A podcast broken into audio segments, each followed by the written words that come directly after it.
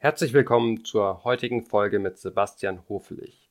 Er war in der Vergangenheit CFO von FreeNow und CEO von DriveNow. In dieser Folge reden wir über die aktuelle Situation der Shareholder von Mobilitätsdienstleistungen, über Plattformen und die zukünftigen Gewinner im autonomen Fahren. Viel Spaß!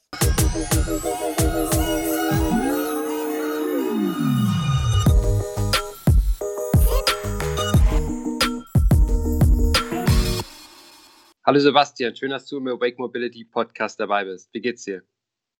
Guten Morgen, Daniel. Mir geht's sehr gut. Wunderbar. Du erzähl doch mal, wer du bist und wie du deine Erfahrungen in der Mobilitätsbranche gesammelt hast. Ähm, Name habe ich schon gesagt. Sebastian Hofelich. Ich ja. äh, war acht Jahre lang bei BMW mhm.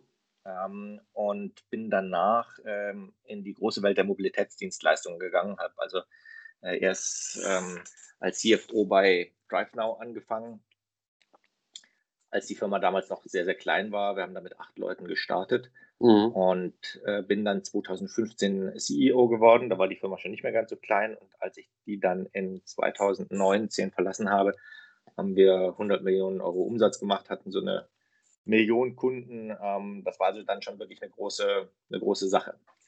Bin von mhm. da aus dann zu FreeNow gegangen, das, was früher mal MyTaxi war, dann ähm, äh, im Rahmen des Joint Ventures zwischen BMW und Daimler äh, zusammengelegt worden ist mit den anderen Mobilitätsdienstleistungen. Habe da als äh, CFO angefangen, mhm. habe das circa ein Jahr gemacht und äh, mache jetzt seit äh, April diesen Jahres aktuell das, was mir Spaß macht. Was macht dir denn Spaß? Vieles ähm, im Bereich Mobility. Ja. Ähm, sich da auch nochmal äh, umzugucken, was äh, denn äh, da gerade an interessanten Entwicklungen äh, los ist, wie das jetzt auch alles durch Corona beeinflusst wird. Mhm. Ähm, ich kümmere mich natürlich auch darum, äh, mich jetzt mal wieder verstärkt um meine beiden Kinder zu kümmern, die ähm, gerade in dem Jahr, wo ich in Hamburg war, da äh, etwas weniger von mir abbekommen haben. Mhm. Und das ist aktuell das, was mir, was mir Spaß macht.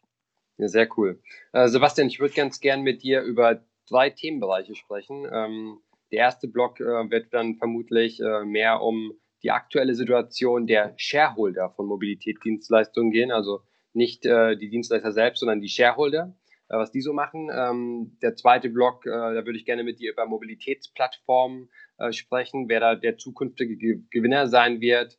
Und der dritte Block, ähm, da wird es dann auch um die Konsequenzen der aktuellen Entwicklung für die OEMs gehen. Ähm, da gibt es ja wahrscheinlich verschiedene Szenarien. Und ich denke, in den drei Gebieten bist du zu Hause, äh, weshalb ich mich jetzt schon auf äh, die nächsten Minuten mit dir freue. Ich mich auch. Lass mal, Super. Lass mal loslegen. Jawohl. Also, wie ist denn oder wie schätzt du die aktuelle Situation der Shareholder von Mobilitätsdienstleistungen ein? Erstens, wer sind die Shareholder und was passiert mit denen gerade?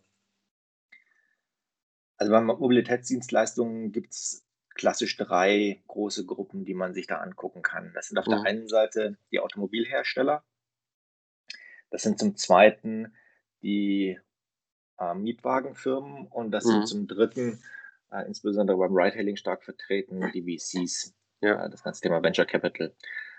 Ähm, wenn man mal mit den OEMs anfängt, also mit den Automobilherstellern, dann muss man sagen, die sind natürlich aktuell durch Corona stark gebeutelt.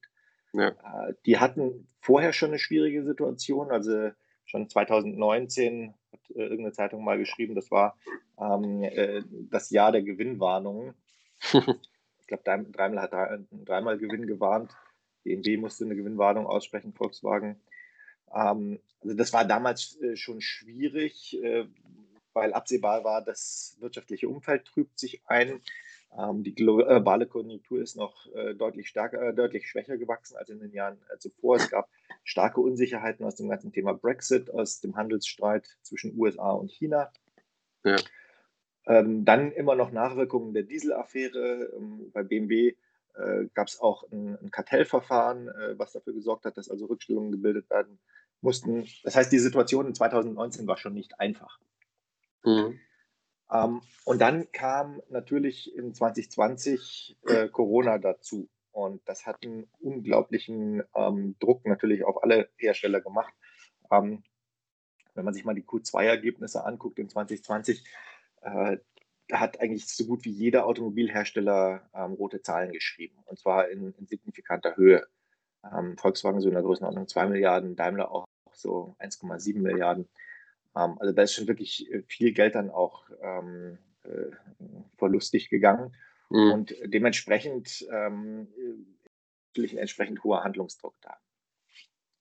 Ein weiteres Thema, was jetzt auch gerade die Tage erst wieder durch die Presse gegangen ist, ist natürlich das ganze Thema CO2 und die damit verbundenen Strafzahlungen. Ja. Ähm, äh, es ist ja im Moment so, dass ein Flottenverbrauch von äh, 95 Gramm pro Kilometer angestrebt wird. Und wenn der nicht erreicht wird im Durchschnitt über die Flotte, äh, dann muss jeder Hersteller äh, pro Jahr 95 Euro pro Fahrzeug pro Gramm zahlen. Und das ähm, summiert sich dann relativ schnell auch zu hohen Beträgen. Also äh, es ist ja. mal geschätzt worden, dass Volkswagen da wahrscheinlich mehr als eine Milliarde zahlen muss. Ja. Daimler so in der Größenordnung eine halbe Milliarde. Also das ist auch da viel Geld. Ähm, das, Aber zählt das dann für jedes neu zugelassene Fahrzeug oder wie wird das berechnet? Ähm, das zählt für, für die gesamte Flotte des mhm. äh, Herstellers. Also deswegen, da ist, wie gesagt, schon ähm, ja, ein großer Druck da. Mhm. Und dementsprechend äh, sind jetzt die, die OEMs in der, in der Situation, dass sie reagieren müssen. Jetzt hat äh, gerade erst Daimler ja ähm, am 6. Oktober ein Strategie-Update veröffentlicht. Und da sieht man natürlich die Konsequenzen dessen. Also ähm, man versucht sich stark zu fokussieren ähm, man versucht, äh, den Kostendruck zu erhöhen ähm, und sich dementsprechend auch aufzustellen. Und äh, wenn man sich so die Reaktionen in der Presse anguckt, dann ist die Daimler-Strategie eigentlich hoch gelobt worden. Also das Handelsblatt ja. hat irgendwie mal geschrieben, die Strategie des Daimler-Chefs äh, ist richtig. Ähm, auch die, die Analysten also, oder die Banken, Goldman Sachs und JP Morgan, haben jeweils das Kursziel für Daimler angehoben. Und so angesichts der Herausforderungen muss man sagen, das ist zunächst mal eine, eine sehr nachvollziehbare Strategie. Ja. Die Frage, die sich stellt, ist, ist die Strategie denn vor dem Hintergrund, dass es auch sowas wie Tesla gibt und dass es sowas wie Mobilitätsdienstleistungen gibt, ist das schon aggressiv genug? Und das glaube ich aktuell nicht. Und äh, ich versuche mal so ein bisschen auszuführen, warum ich Sehr das gerne, nicht ja. glaube. Ähm, wenn man sich anguckt, wie die Strategie von Daimler äh, vor Corona aussieht, und das kann man jetzt genauso auf BMW übertragen, weil ähm, in, äh, die hatten eigentlich, äh, haben da sehr, sehr ähnliche Schwerpunkte gesetzt. Also bei Daimler, Daimler hieß die Strategie vor Corona Case, mhm. bei BMW hieß es ACES, das waren vier Buchstaben, die äh, stehen für das Thema Connected, äh, autonom, ähm, Shared ähm, und, ähm, äh, und Electrified. Ja. Dann waren das die gro vier großen Schwerpunkte. Und wenn man sich jetzt das Daimler Strategy Update mal anguckt, ähm, dann ist da viel äh, die, die, Rede davon, dass man effizienter werden möchte. Es ist sehr viel die Rede davon, dass man die Palette stark auf elektrische Fahrzeuge ähm, äh, äh, shiften möchte. Und es ist die Rede davon, dass man das ganze Thema ähm, Konnektivität stärker fördern möchte und da auch deutlich besser als heute Geld verdienen möchte. Und es ist die Rede davon, dass man auf der Kostenseite ähm, sehr viel effizienter werden muss. Mhm. Dane daneben spielt das Thema autonom weiterhin eine Rolle, wobei das schon, ich sag mal, so eine Prio 2 eher zu haben scheint. Also man sagt, man möchte das mit einem, äh, mit einem Partner machen, mit NVIDIA. Ähm, und man möchte auch viele der Komponenten, die da entwickelt werden, tendenziell eher nicht in-house machen, sondern äh, dann auch von mit, mit Zulieferern zusammen machen.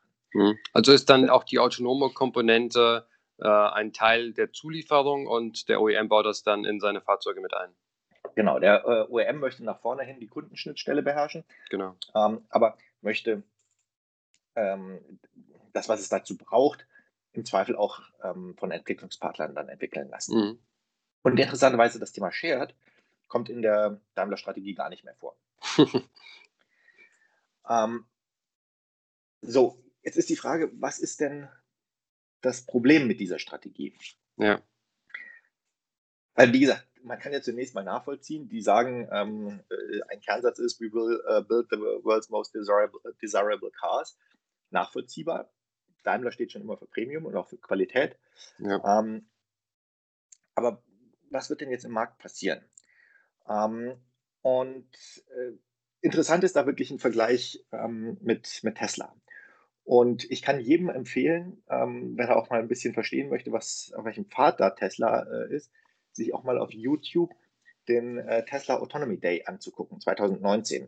Mhm. Das ist ein Video, das geht so, ich glaube, zweieinhalb Stunden oder so, ähm, wo Tesla ähm, äh, sehr im Detail ähm, darstellt, was man denn eigentlich machen möchte. Und wenn man das mal jetzt so ein bisschen gegenüberstellt zur, zur Daimler-Strategie, die man ähm, sich auch im Internet angucken kann, und mal so ein paar äh, Themen raussieht, dann sagt Daimler beispielsweise, äh, wir möchten den Elektroanteil ähm, größer 50 Prozent bis 2030 haben.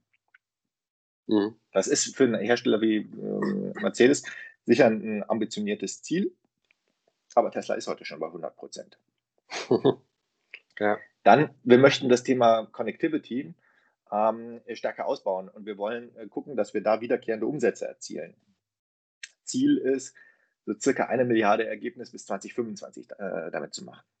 Mhm. Wenn ich mir Tesla angucke, die haben das Thema Recurring Re äh, Revenues heute schon.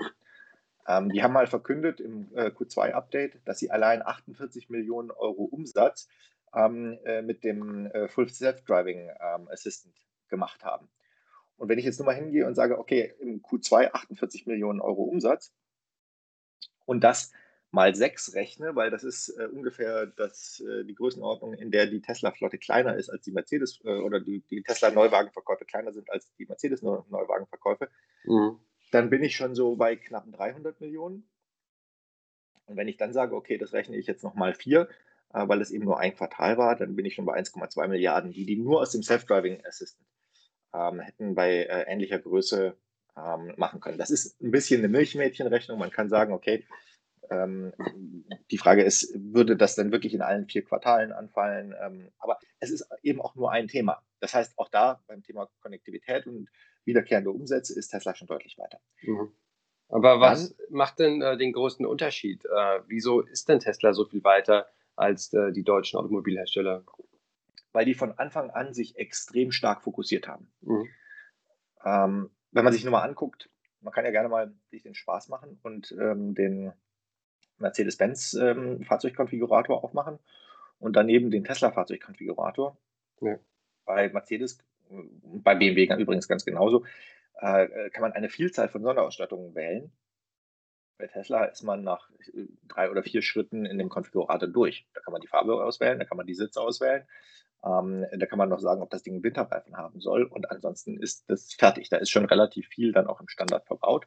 Ja. Und man fokussiert sich gar nicht so sehr auf das Thema Variantenvielfalt, sondern man konzentriert sich ganz klar auf ganz wenige Themen und eines davon ist eben autonom. Weil das ist nämlich das nächste Thema beim Thema Connectivity.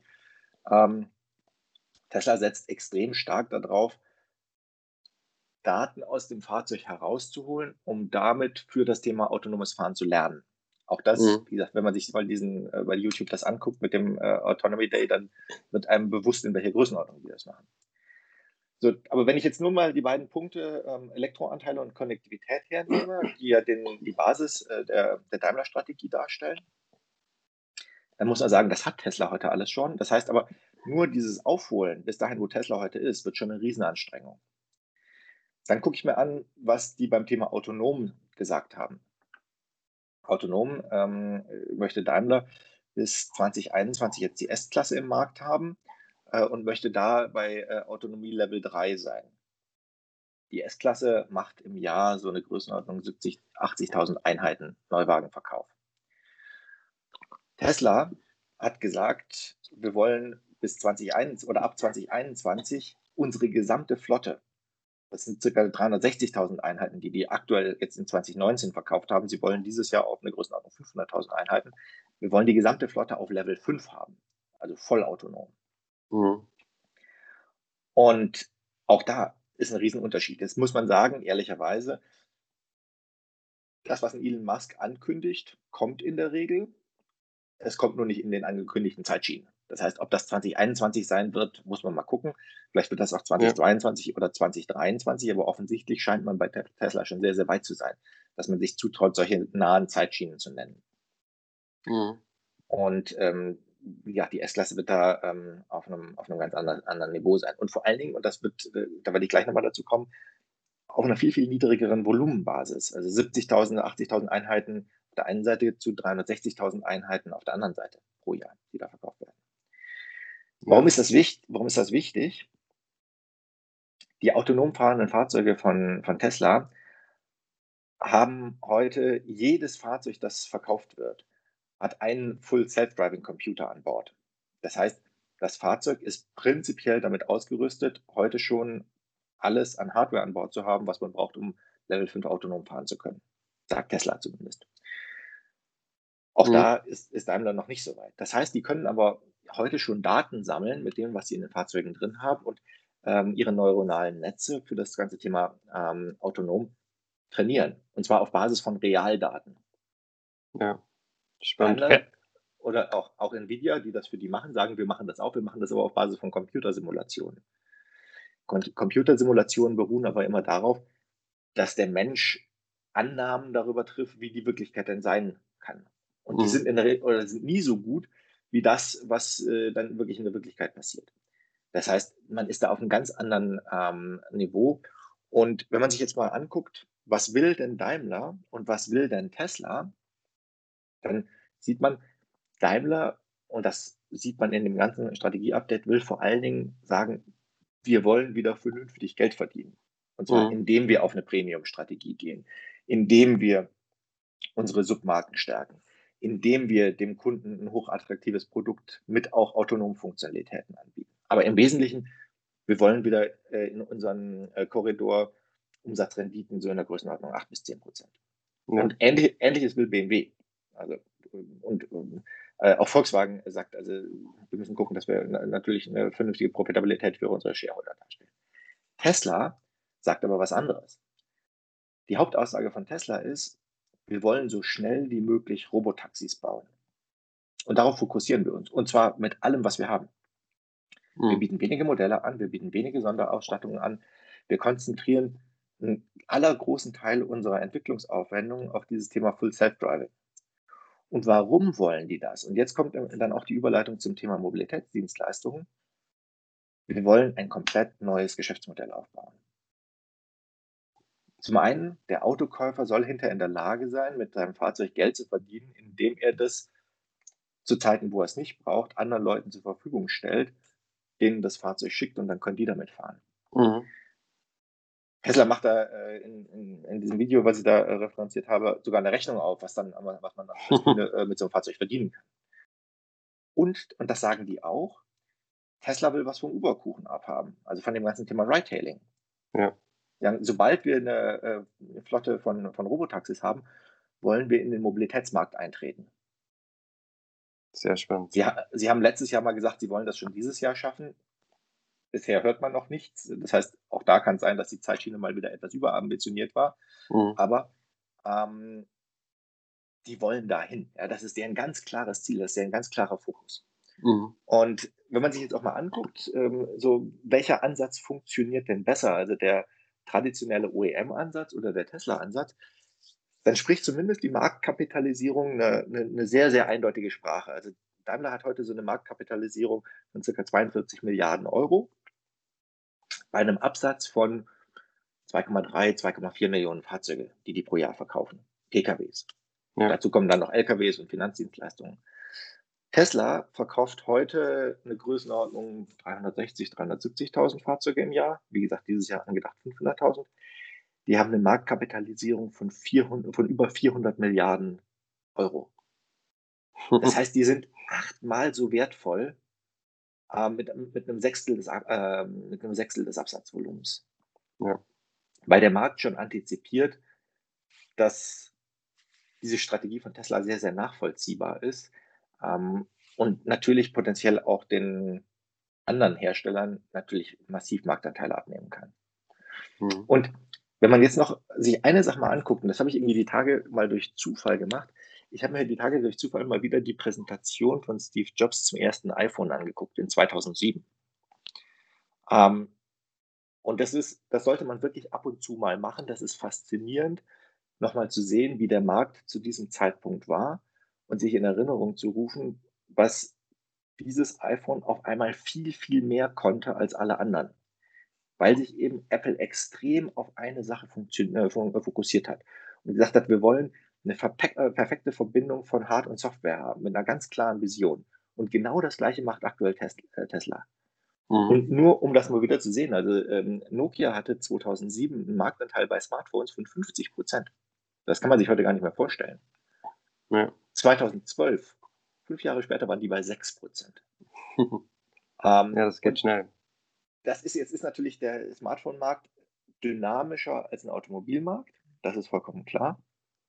Aber man muss sich das ab und zu mal in Erinnerung rufen, ähm, um auch für sich selber den Handlungsdruck da aufzuzeigen und abzuleiten. Und deswegen, das wird ein, ähm, das wird ein, ein, ein riesendickes Brett, dass da die, insbesondere die deutschen OEMs zu bohren haben. Mhm. Jetzt spricht ja jeder über Tesla. Ähm, gibt es denn noch andere Competitor, ähm, über die wir reden sollten? Tesla ist bei dem Thema sicher am, am weitesten. Mhm. Äh, es gibt ähm, sicher andere Firmen, die da auch interessant sind zu beobachten, wobei die durch Corona natürlich ähm, stark getroffen worden sind äh, oder aber ähm, äh, so im Verborgenen arbeiten, dass man da äh,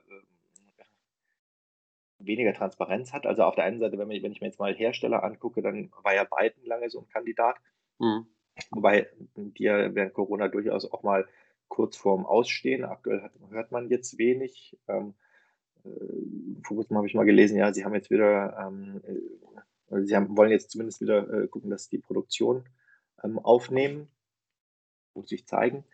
Ähm, beim Thema autonom ist äh, sicher Waymo zu beachten, also die, die Tochter von Google, wobei die im Vergleich eben zu, ähm, zu Tesla viel weniger Fahrzeuge auf der Straße haben. Das heißt, auch die testen relativ stark unter simulierten Bedingungen. Mhm. Ähm, äh, Nvidia ist eine Firma, mit der Daimler auch zusammenarbeitet. Das ist aber so ein bisschen damals wie ähm, äh, so ein bisschen in der Analogie wie Microsoft und Apple. Ähm, also Apple hat sehr, sehr stark auf das ganze Thema Integration von Hard- und Software gesetzt. Wenn Microsoft ja gesagt hat, äh, wir machen rein das Thema Software und ein HP und ein Dell und so, die können sich dem dann unsere Software nehmen. Und ähm, da war das Zusammenspiel ja nie so perfekt, wie es bei Apple war. Ja. Weil natürlich so eine Plattform dann für unterschiedlichste ähm, Rechnerarchitekturen dann ausgelegt sein musste. Während Apple gesagt hat, also unser Mac OS, das läuft eben nur auf Macs. Das läuft nicht auf irgendwelchen anderen Computern, weil wir daran glauben, äh, dass Hard- und Software da, da stark zusammenspielen müssen. Mhm. Wunderbar. Ähm, jetzt haben wir ja viel über die OEMs gesprochen. Äh, wie sieht es denn mit den Autovermietungen und VCs aus? Die, also vielleicht machen wir ganz kurz die VCs, weil das ist verhältnismäßig einfach. Bei den VCs mhm. ist es so, ähm, die haben aktuell weiterhin sehr, sehr viel Geld und die finden das Thema Mobilität weiterhin sehr, sehr spannend. Mhm. Man sieht aber auch, ähm, dass das Geld deutlich fokussierter eingesetzt wird. Also am besten kann man das eigentlich an den, an den Scooter-Sharern sehen. Wenn man sich mal anguckt, Lime hatte im letzten Jahr noch, die haben im April 2019 eine Finanzierungsrunde gemacht, da sind die in dieser Runde auf 2,4 Milliarden äh, US-Dollar bewertet worden. Mhm. Und die mussten jetzt im Mai diesen Jahres äh, wieder eine Runde machen, weil denen ansonsten das Geld ausgegangen war, äh, wäre.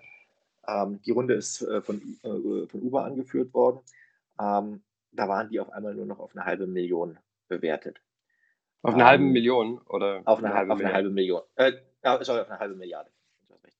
Ähm, auf eine halbe Milliarde. Aber das, äh, man, man sieht, äh, das sind dann auf einmal nur noch 20 Prozent von dem, was, ähm, was da vorher die Bewertung dargestellt hat. Das heißt, offensichtlich äh, ist das Thema ähm, Venture Capital nicht mehr so einfach verfügbar. Es ist aber noch verfügbar. Also mhm. zum Beispiel Go Gojek hat im, äh, im März äh, diesen Jahres eine, eine, Series F gemacht. Da haben die drei Milliarden eingesammelt.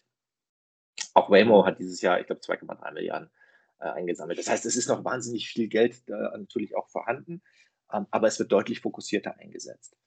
Ähm, und äh, es ist nicht mehr so, dass man äh, breit im Markt streut, sondern man versucht sich jetzt auf wenige äh, Unternehmen zu konzentrieren, wo man glaubt, dass die gewinnen werden. Mhm. Beim Thema Autovermietung ist es etwas komplizierter. Ähm, die Autovermieter haben eigentlich eine gute Ausgangsposition, um in dem ganzen Geschäft für Mobilitätsdienstleistungen mitmischen zu können. Die haben schon eine extrem große Kundenbasis. Ähm, die sind äh, häufig weltweit präsent. Das Problem ist nur, dass die haben, die sind auch durch Corona hart getroffen worden. Also äh, Herz, das ist immerhin die, die weltweite äh, Nummer zwei, musste dieses Jahr Insolvenz anmelden. Die sind jetzt unter Chapter 11, die werden in irgendeiner Form da wieder rauskommen, aber wahrscheinlich deutlich zusammengestutzt. Äh, ähm, die weltweite Nummer drei, das ist Avis Budget, ähm, ist extrem in Schwierigkeiten. Die haben im Q2 fast 400 Millionen US-Dollar Verlust gemacht. Ähm, und auch eine Firma wie Sixt, die wirklich sehr, sehr gut geführt wird, ähm, musste sich trotzdem während Corona eine 1,5 Milliarden Euro Kreditlinie sichern. Wenn ich es richtig verstanden habe, haben die die nicht, nicht komplett ziehen müssen, aber man, man, sieht schon, was da für ein Handlungsdruck da war. Mhm. Hinzu kommt, die Autovermieter sind ganz grundsätzlich, es gibt da ein, zwei Aufnahmen, auf, auf, Ausnahmen, auf die komme ich gleich nochmal, sind aber sehr, sehr konservativ. Ähm, das heißt, die, da ist relativ wenig Investition. Ähm, und äh, wenn man in andere Sachen investiert, also beispielsweise äh, Enterprise hatte ein Enterprise Carshare, das haben wir mittlerweile gestoppt. Ähm, Avis Budget hat äh, mal irgendwann ein Zipcar gekauft. Aber wenn man sowas hat, dann das, dauert das sehr lange, bis das überhaupt ins Kerngeschäft integriert äh, wird. Also Zipcar ist mhm. nie richtig bei Avis Budget integriert gewesen. Es gibt eben eine Ausnahme, das ist Sixt. Sixt hat ähm, von Anfang an auf eine starke Digitalisierung gesetzt und hat ähm, Anfang 2019 auch angekündigt, eine Mobilitätsplattform aufzubauen, was sie ja dann in 2019 auch gemacht haben, wo ja. sie also wirklich stark das ganze Thema ähm, Autovermietung, das Thema ähm, Ride-Hailing, das Thema Carsharing, das Thema Scooter-Sharing auf einer Plattform gebündelt haben. Weil die natürlich sagen, und meiner Ansicht nach vollkommen zu Recht, der Kunde will ja in erster Linie mal von A nach B. Und wir wollen ihm jetzt verschiedene Möglichkeiten geben, um von A nach B zu kommen. Und er kann sich dann bei uns in der App aussuchen, was für ihn zu diesem Zeitpunkt gerade die passende ist. Da gibt es sicher ein paar Sachen, die plant man länger im Voraus, wie ein Mietwagen beispielsweise. Aber mhm. ob man jetzt ein, ein Ride-Hailing-Fahrzeug oder ein Carsharing-Fahrzeug nimmt, hängt auch einfach viel von der Verfügbarkeit, vom Zeitdruck, von der Preisbereitschaft und so weiter ab. Und da ist es extrem hilfreich, wenn man das alles in einer App hat. Und ähm, deswegen ist Sixt für mich im äh, Bereich so der Autovermietung aktuell die Ausnahme, weil man eben sehr, sehr früh begonnen hat mit dem ganzen Thema ähm, und äh, weil die Firma auch immer sehr, sehr solide gewirtschaftet hat. Ähm, und das hat natürlich auch dazu geführt, nicht nur, dass man beim Thema Digitalisierung schon vor Corona sehr gut aufgestellt war und dann in Corona davon teilweise auch profitiert hat. Also mhm. Ähm, die haben ja selber gesagt, also wir konnten äh, unsere, also wir haben natürlich einen, einen starken Rückgang der Zahlen an den Flughäfen festgestellt, weil keiner mehr geflogen ist, weil das ganze Thema äh, Business Travel weggefallen ist. Wir haben aber auch gesehen, dass die Innenstadtstationen und auch das Thema Carsharing das zumindest teilweise kompensieren konnten, weil die Leute dann nicht mehr ähm, so gerne äh, mit dem ÖPNV gefahren sind ähm, während Corona, weil sie ähm, äh, es natürlich geschätzt haben, dass man im, im, Auto dann eher für sich ist. Also das heißt, mhm. das hat äh, natürlich ein bisschen äh, dazu geführt. Zum Zweiten hat Six davon profitieren können, weil sie eben so gut gewirtschaftet haben, dass sie in den USA ähm, während Corona in der Lage waren, von einem, ähm, von einem Insolvenz gegangenen Konkurrenten ähm, zehn Flughafenstationen zu übernehmen. Und äh, das Flughafengeschäft in den USA ist ähm, gerade im, im Mietwagenbereich ein extrem wichtiges ähm, und auch ein extrem großes. Also die zehn Flughäfen, an denen die da äh, sich jetzt eingekauft haben, haben ein gesamtes Marktvolumen von 3,4 Milliarden US-Dollar. Wow. Und das ist circa eine halbe Milliarde größer als der gesamte deutsche Mietwagenmarkt. Also das muss man sich ab und zu mal so in, in, äh, in Beziehung setzen und zu, zu wissen, ja. was die sich da eingekauft haben. Das macht auch circa oder ein bisschen weniger als äh, 10 Prozent des gesamten äh, US-Mietwagenmarktes aus. Also diesen Schritt, den die da gegangen haben, der ist schon groß. Ja? Mhm. Der gibt denen natürlich Potenzial für extrem weiteres Wachstum da drüben. Wie gesagt, deswegen äh, ist Sixt aktuell so ein bisschen die Ausnahme in dem, äh, in dem äh, Mietwagenmarkt. Wobei ich eben glaube, äh, die, die Mietwagenfirmen sind da gut aufgestellt, weil wenn man sich mal anguckt, ähm, äh, und da sind wir dann äh, gleich beim nächsten Thema, nämlich beim Thema Mobilitätsplattformen. Wenn man sich mal anguckt, wer hat denn heute schon wie viele Kunden, beziehungsweise wer macht denn heute äh, wie viel Umsatz? Dann ist ein Uber, der ähm, jetzt sicher unter den, unter den neuen Mobilitätsdienstleistungen mit Abstand der größte ist, der ist heute mit, ich glaube, äh, über 50 Milliarden bewertet an der Börse. Der mhm. macht aber in Anführungszeichen 2019 nur 14 Milliarden US-Dollar Umsatz. Und ein Enterprise, das ist der, der, der größte Autovermieter der Welt, der macht 26 Milliarden US-Dollar Umsatz in 2019. Ähm, mhm. Also ist fast, fast doppelt so groß. Ja. Ähm, auch, auch ein Six macht 3,3 Milliarden äh, Euro Umsatz in, in 2019. Das heißt, da sind schon zumindest ähm, äh, vergleichbare Größenordnungen, weil wichtig beim ganzen Thema Mobilitätsdienstleister ähm, und Mobilitätsplattformen ist ja vor allen Dingen mal äh, das Thema Größe. Ja, äh, aber ganz kurz, Plattform, wie würdest du das definieren? Weil ich habe immer wieder in der Vergangenheit gehört, dass es da unterschiedliche Auffassungen gibt.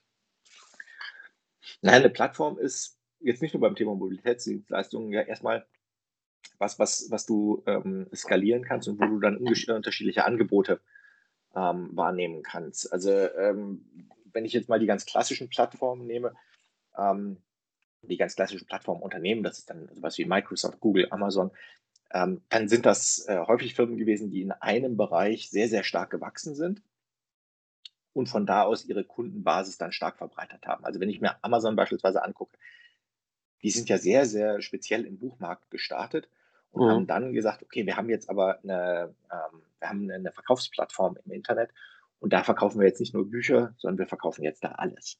Das ja, ist aber ja. erst zu einem Zeitpunkt passiert, wo Amazon äh, schon so groß war, dass sie auch eine entsprechende Kundenbasis hatten, an die die verkaufen konnten. Oder wenn ich mir Microsoft angucke, Microsoft hat mal ganz ursprünglich mit einem, mit einem Betriebssystem gestartet.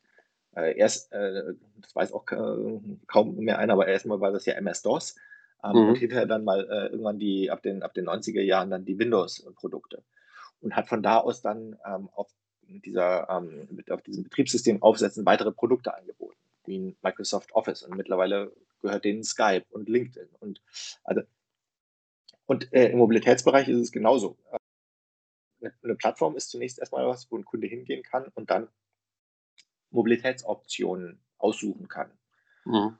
Und auch da wird es vermutlich so sein, wie in den anderen Plattformen auch, dass das jemand machen wird, der schon eine sehr, sehr große Kundenbasis hat. Und das ist eben sowas wie, wie ein Uber. Oder es kann auch sowas sein wie ein Autovermieter. Mhm. Weil der ist in der Lage, von dieser Kundenbasis aus dann bereit zu ziehen und auf einmal unterschiedlichste Produkte anzubieten. Und interessanterweise sieht man jetzt auch in Corona, dass genau das passiert. Ähm, also Uber hat äh, sich ja in der, in der schon genannten Runde da an, an Lime beteiligt, hat ja. im nächsten Schritt sofort dann auch die Jump Bikes und die, die Jump Scooter, die die hatten, an Lime übergeben. Und dann, man sieht da so ein bisschen die Tendenz, okay, wir trennen auf der einen Seite Plattform wir als Uber kümmern uns auch um, um Plattform und wir trennen auf der anderen Seite das Thema Asset Operator. Mhm. Und da, darum soll sich zukünftig Lime kümmern. Wir wollen das aber auf einer Plattform anbieten. Der Kunde hat jetzt Zugriff auf, ähm, äh, auf die, die Ride-Hailing-Fahrzeuge, aber auch auf die Lime-Scooter, auf die äh, Jump-Bikes und so weiter.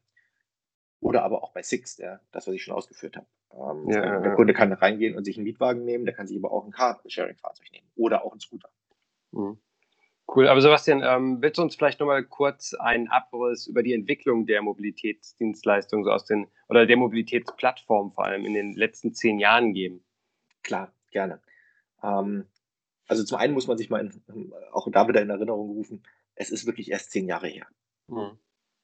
Also die alle wichtigen Ride-Hailer und auch das Thema, die großen äh, beiden Free-Floating Carsharer, also Car2Go und, und DriveNow, sind alle in diesem Zeitraum 2009 bis 2012 äh, entstanden. Ja. Und dann hat gerade im Ride-Hailing relativ schnell eine Konsolidierungswelle eingesetzt, sodass der globale Markt aktuell schon größtenteils aufgeteilt ist. Da wird es weiter, weitere Konsolidierungsentwicklungen geben, aber gerade das Thema Ride-Hailing ist schon extrem weit skaliert. Ja. Über, äh, sagt, sie haben, ich glaube, über 100 Millionen aktive Kunden. Ähm, Prinzip auch mal die, die Dimensionen, die da schon äh, erreicht worden sind. Ähm, ab 2017, sowas, 2018 äh, kam dann äh, die Welle der, der Bike-Sharer und ähm, äh, E-Scooter-Sharer, die so das ganze Thema innerstädtische Mobilität nach unten abgerundet haben. Mhm. In diesem ganzen Bereich gibt es ein extrem schnelles Wachstum und extrem schnell heißt mindestens mal 30 Prozent äh, äh, Year-on-Year Wachstum. Ähm, teilweise deutlich, deutlich schneller. Mhm. Und ähm, das, was jetzt aktuell ähm, zu passieren scheint, das, was wir gerade auch schon angerissen haben, dass sich jetzt eben im nächsten Schritt Mobilitätsplattformen entwickeln werden. Es gab ähm, relativ früh sogar Firmen, die versucht haben, das ganze Thema Plattform quasi aus sich herauszutreiben. So ein bisschen wie das auch im Reisemarkt passiert ist. Also Free to Move war eine äh, von denen, die mal gesagt haben, also wir wollen das ganze Thema äh, Carsharing ähm, aggregieren und darauf dann eine Plattform entwickeln. Das hat jetzt, was das Thema Wachstum angeht, äh, nur begrenzt geklappt, weil die eben aus sich heraus erstmal keinen Kundenstamm hatten, über den die dann breitziehen konnten, sondern die haben eigentlich versucht aufzusetzen auf dem Modell der Carsharer ähm, und die Kunden dann von den Carsharern rüberzuziehen. Mhm. Ähm, es scheint so, als ob das nicht funktionieren würde und es scheint eher so, als ob Firmen, die schon eigene Mobilitätskunden haben, jetzt in der Lage sind, ähm, das zu tun. Und wie gesagt, ich glaube, am besten aufgestellt äh, sind da die Retailer und die, und die Autovermieter. Wobei die Autovermieter eben, was ich ausgeführt habe, aktuell extrem selber einen extrem hohen wirtschaftlichen Druck spüren und man einfach gucken muss, ob die wirtschaftlich dazu in der Lage sind, sowas zu tun. Und ob sie auch vom Mindset her in der Lage sind, das zu tun. Mhm. Ähm, wieso kommt denn gerade jetzt diese Entwicklung, ähm, dass man immer mehr von äh, diesen Unternehmen hört und dass es da auch immer mehr Angebote gibt?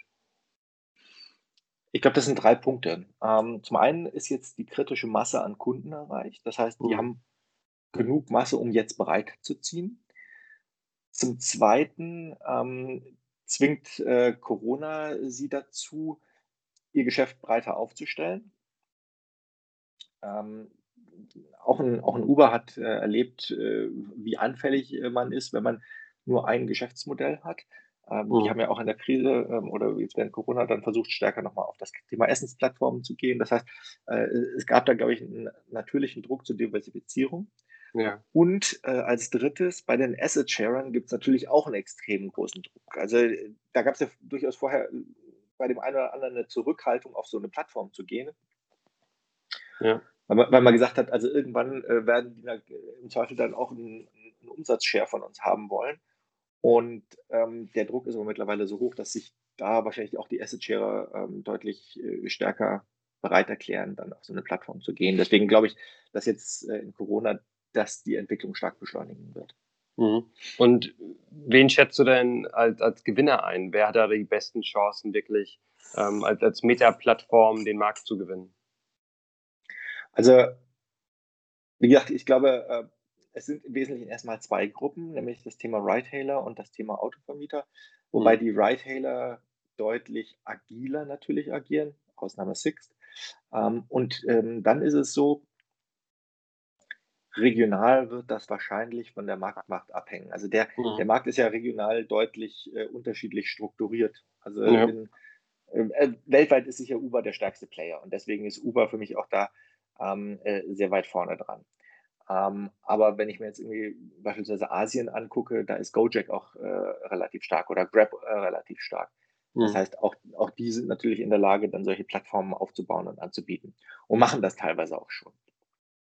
Ja, verstehe, cool. Ähm, dann würde ich äh, den Übergang zum dritten Kapitel unseres Podcasts machen. Ähm, die Konsequenzen. Also ich würde ganz gerne wieder den Bogen schwingen, zurück zu den OEMs. Ähm, welche Konsequenzen hat denn die aktuelle Entwicklung ähm, auf die OEMs, äh, vor allem auch wenn es äh, ums autonome Fahren geht? Welche Szenarien gibt es da? Also meiner Ansicht nach gibt es zwei Szenarien. Ähm, und zwar hängt das stark davon ab, wie schnell sich das autonome Fahren wirklich dann durchsetzen wird. Mhm.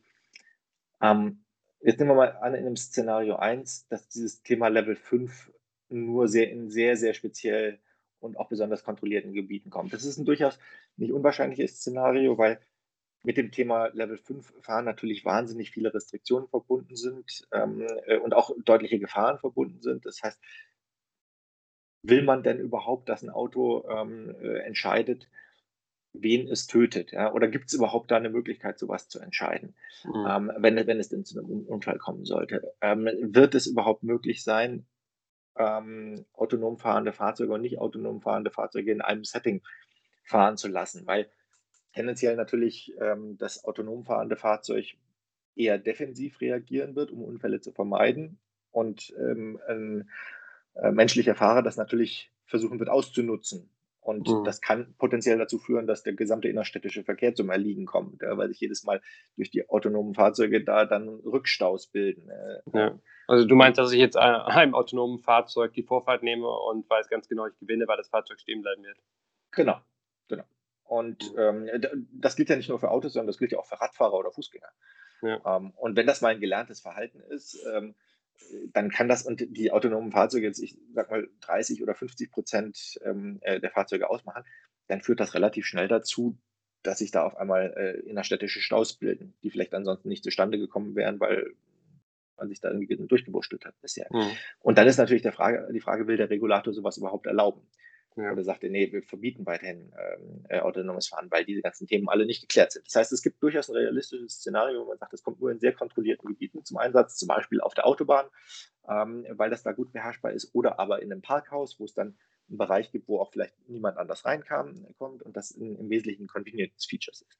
Das mhm. ist für, das, für die OEMs, ähm, so wie sie heute aufgestellt sind, wahrscheinlich das optimistischere Szenario. Äh, weil sie eben nicht so weit sind, aus den äh, anfangs beschriebenen Gründen, äh, ja. da schnell Level 5 liefern zu können. Da gibt es jetzt eine Studie von Horvath und Partner, die sagt, ähm, trotzdem, der Mobility as a Service Markt, also das, was ähm, die Mobilitätsplattformen machen und das, was die, die, ähm, die Mobilitätsdienstleister machen, wird bis 20, 2030 größer sein als der äh, Automobilmarkt. Mhm. Das ist noch ohne signifikante Einflüsse von wirklich vollautonom fahrenden Fahrzeugen. Das heißt, die Mobilitätsdienstleister, sei es Carsharer, sei es Rider, die für ihre Fahrer dann im Zweifel Fahrzeuge kaufen, die werden auf einmal eine signifikante Kundengruppe ausmachen, weil sie so viele ja. Personenkilometer fahren ähm, und, und, weil da so viel Umsatz generiert wird. Das mhm. wird bei den Automobilherstellern zum extrem hohen Margendruck führen. Und zwar zum einen, weil da auf einmal rationale Einkäufer auftreten, die sehr, sehr große Volumen kaufen. Mhm. Rationale Einkäufer heißt, die kaufen im Zweifel dann nicht so viele Sonderausstattungen. Und Sonderausstattung ist das, woran die OEMs heute sehr, sehr gut verdienen. Ja. Die kaufen auch sehr hohe Volumen und haben damit eine hohe Rabatterwartung.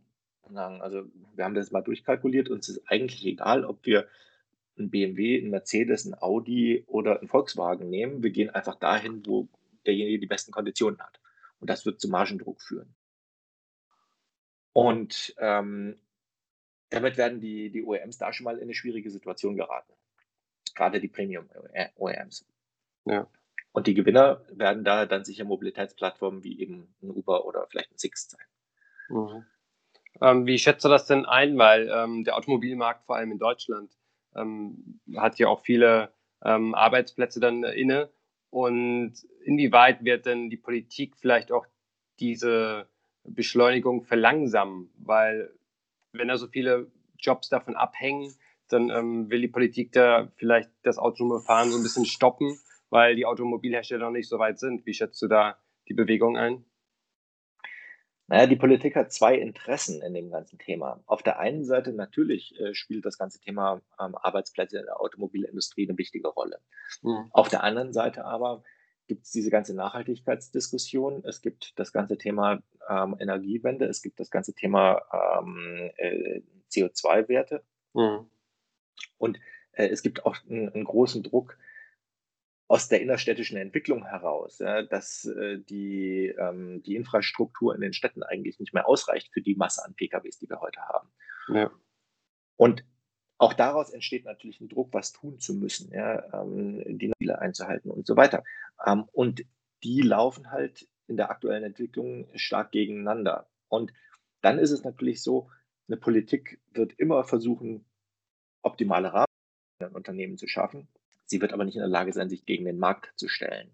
Also wenn Mobilitätsdienstleistungen stark nachgefragt sind und wenn auch die Politik sieht, dass Mobilitätsdienstleistungen teilweise die Probleme in den Städten heute lösen können, mhm. dann wird das nicht dazu führen, dass sie sagen, ja, aber wir wollen auf jeden Fall die Automobilhersteller retten. Ja, äh, ja, da bin ich absolut deiner Meinung. Fast wichtiger ist eigentlich zu sagen, was passiert denn mit Level 5 autonomes Fahren großflächig kommt. Mhm. Und ich glaube, da ist total interessant, oder da ist, da ist eine richtige Bedrohung für die, für die deutschen OEMs da. Weil mhm. wenn der Tesla so weit ist, wie er das heute sagt, dann sind zum einen die Deutschen stark hinten dran und zum zweiten hat der beste Voraussetzungen, auch in dieses ganze Thema Mobilitätsbusiness einzutreten und zu sagen, ja. im Zweifel bin ich dann auch in der Lage, ein, ein Uber an die Wand zu spielen. Weil, mhm. Das hat Elon Musk schon ganz klar gesagt, also wenn er eine Flotte von autonomen Taxis äh, haben wird, dann wird er sicherstellen, dass die nur bei sich auf der Plattform laufen. Ja. Und wenn er der Einzige ist, der in der Lage ist, das anzubieten, dann hat er da eine unglaubliche Marktmacht. Mhm. Und ähm, das heißt, zum einen werden Neuwagenkäufer natürlich sagen, im Zweifel kaufe ich mir lieber, statt noch die fünfte Sonderausstattung bei BMW oder Daimler, kaufe ich mir lieber einen Tesla, mit dem ich dann parallel noch Geld verdienen kann. Mhm. Und zum Zweiten ähm, wird ein Tesla sagen, ich habe ein Interesse daran, auch eigene Fahrzeuge in die Stadt zu stellen, die vielleicht niemandem gehören, einfach um sicherzustellen, dass da eine Mindestverfügbarkeit von Fahrzeugen da ist, mit denen der Kunde dann Mobilitätsdienstleistungen äh, wahrnehmen kann. Und ich glaube, das ist das Schreckensszenario für die deutsche Automobilwirtschaft, wenn man da nicht äh, auch strategisch sich sehr, sehr ganz äh, klar darauf einstellt und die Ressourcen, die man hat, heute sehr stark auf das Thema fokussiert. Wunderbar, Mensch. Das waren ja super tiefe Insights. vielen, vielen Dank, Sebastian. Ähm, abschließend vielleicht noch eine Frage.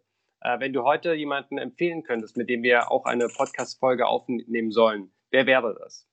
Spontan würde mir da Michael Fischer einfallen. Das mhm. ist ähm, unser ehemaliger Presseverantwortlicher bei Drive Now, der dann zu äh, Moja gegangen ist und der mittlerweile bei Umi ist, die also das Thema WeShare machen bei Volkswagen. Mhm. Ähm, einfach weil er sehr nah dran ist an den aktuellen Entwicklungen im Markt und weil er jetzt äh, wirklich unterschiedlichste Firmen gesehen hat, ähm, die sich in diesem Bereich auseinandersetzen. Jawohl, super. Dann würde ich mich auch über eine Intro zu ihm freuen. Und ansonsten wünsche ich dir noch eine schöne Restwoche. Vielen lieben Dank, dass du dabei warst und wir bleiben in Kontakt. Daniel, hat mir viel Spaß gemacht. Mach's gut, Sebastian. Tschüss. Tschüss.